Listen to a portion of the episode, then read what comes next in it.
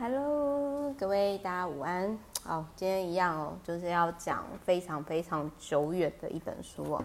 那本书呢是零八年，零八到一八，一八一九二零二一二二，好快也是十几年的书籍。现在一本书呢。是我才十几岁，然后我那时候看了一个我非常欣赏的大前研一先生所写的《后五十岁的选择》。那我必须要说，就是我当时在看这本书的时候，确定就是我去环游世界的决心，然后以及就是增强我自己的增强我自己的信心。然后有几个点就是。这也是十年前呢，就是影响到十多年前啊，那个时候影响到现在的我，就是有点像撒种子的概念。那我跟大家分享，就是我觉得，我觉得有有帮助的地方，就是首先呢，他有提到说，他其实就是当你在不论你是不是在大公司，那他有提到说，公司内的奔波始于三十五岁，就是说。嗯，当你今天就是有点像是说忙既定的 paper 啊什么的，然后你就会发现到说你自己是在瞎忙，然后实际上就是没有进步哦。然后我那个时候其实我是在二十几岁的时候，我当了某市议员的机要秘书之后，我就觉得，嗯，我觉得我人生这样好像瞎忙，没有成长性，我觉得。我也应该要离开了，这样子。那他这个作者就是大前研一，也有提到，就是说他后来认真研究经济。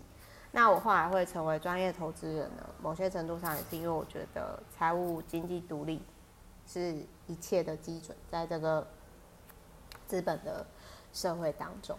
好，然后再来就是说呢。呃，什么叫差强人意却能过生活？就是大前研一，你要想在十几年前的时候，他就有提到说，有些人很惨，到就是七十岁呢还在付贷款的生活，然后还被啃老啊，然后还有就是可能就是退休金被呃退休金被骗走。你看他其实真的是走在很前面哦。你看就是都十几年，我现在在看，我还是觉得说哇塞。蛮符合时事的哎，那我觉得当时对我来讲，就是因为我那时候大学我看了这么多，其实我根本就都不知道。然后我就想说，我当时最忧虑的是，如果我没有成绩很好，那我是不是就活不下去了？那可是呢，就是在就是这一本书里面，他就有。提到说，大前研一，因为我那时候就觉得说，哇，他就是人生胜利组啊，超级厉害的阿伯啊，然后连他都觉得，如果发生什么事情，他到地下铁劳动也能混口饭吃，只要活得下去就好，日本饿不死嘛。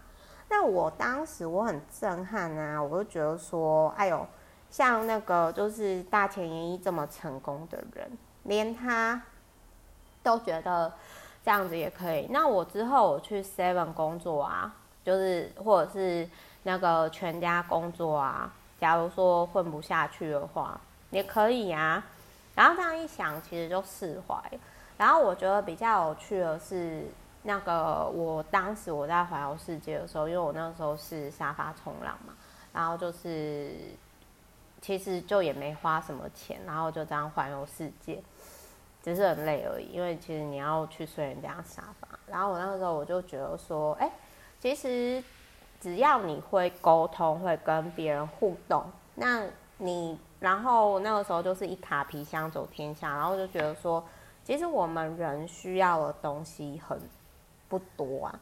然后哦，原来生活就是就是这样一回事。然后就是。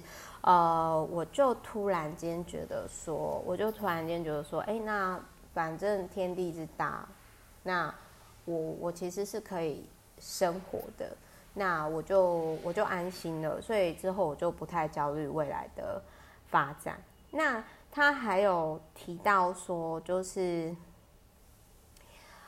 就是不想在双亲往生的时候哭泣，就是尽量的，就是带爸妈出去玩，想要为他做一些事情。这也是后来我跟我爸妈和解之后，我尽量去做事情。但是我发现，当我火要上来的时候，我就跟他说：“哎，我火要上来，我先跟你们保持距离。”然后除了就是说大前研一，他觉得他。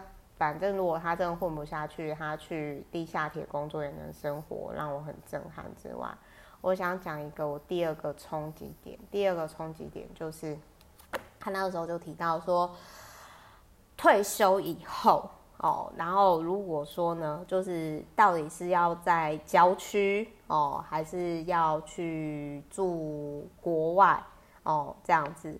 那他就有提到说呢，就是他自己，他在当时啊，就是他又说他其实是想要，他就有特别提到澳洲，比如说澳洲一年四四口之家大概就是花个六十万台币左右，在当时啊，十几年前就可以好好的生活。然后而且其实大前研一那时候就有在其他的书籍里面，然后就是有讲到外汇。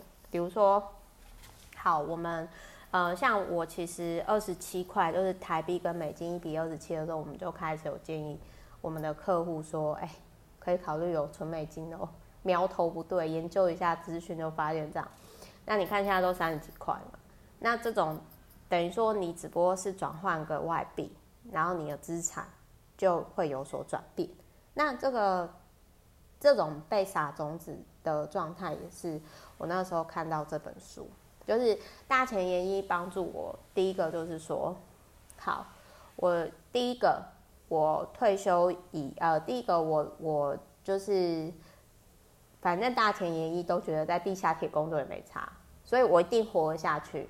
反正我去超商打工也可以啊。结果环游世界的时候，就意外发现说，哎，其实会聊天，世界各地都可以蹭吃蹭喝没问题。